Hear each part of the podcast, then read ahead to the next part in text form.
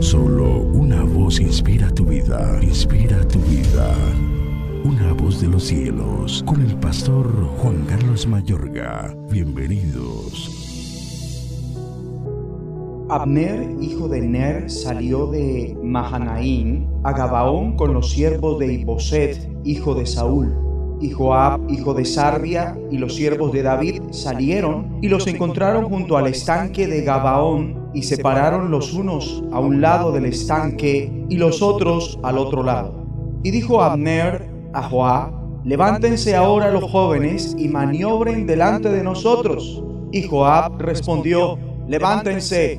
Entonces se levantaron y pasaron en número igual doce de Benjamín por parte de Isboset, hijo de Saúl, y doce de los siervos de David.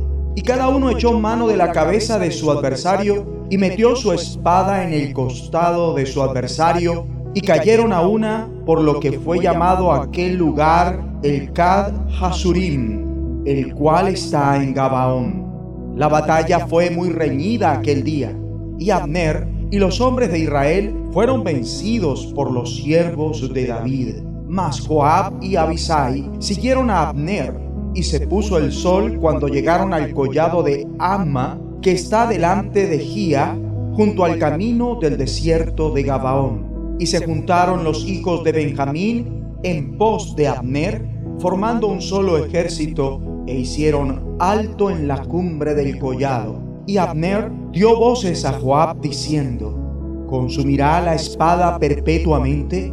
¿No sabes tú que el final será amargura ¿Hasta cuándo no dirás al pueblo que se vuelva de perseguir a sus hermanos? Y Joab respondió, vive Dios, que si no hubieses hablado, el pueblo hubiera dejado de seguir a sus hermanos desde esta mañana. Entonces Joab tocó el cuerno y todo el pueblo se detuvo y no persiguió más a los de Israel ni peleó más.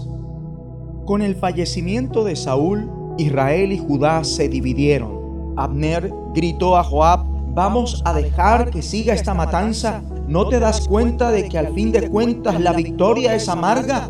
Este grito hace eco actualmente cuando vemos las persistentes revueltas y divisiones que se dan en el Medio Oriente. Ya en el capítulo 3 de este mismo libro vemos que la guerra se prolongó durante mucho tiempo entonces Abner envió unos mensajeros a decirle a David, ¿a quién le pertenece la tierra? Una vez más, esta es una pregunta que sigue haciendo eco hoy en día.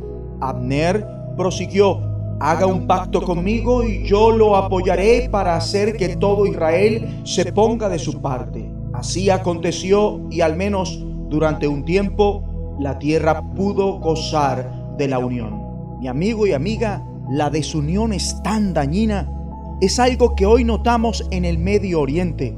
También lo notamos en la iglesia. Hemos de poseer pasión por la unidad.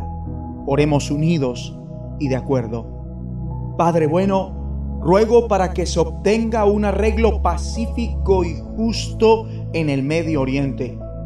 También ruego por tu iglesia hoy, por su unidad y su paz. Y ayúdame a desarrollar y poseer pasión por lograr la paz, la unidad y la reconciliación que te agradan en los ámbitos que tú quieres. En el nombre de Jesucristo. Amén. Una voz de los cielos, escúchanos, será de bendición para tu vida. bendición para tu vida.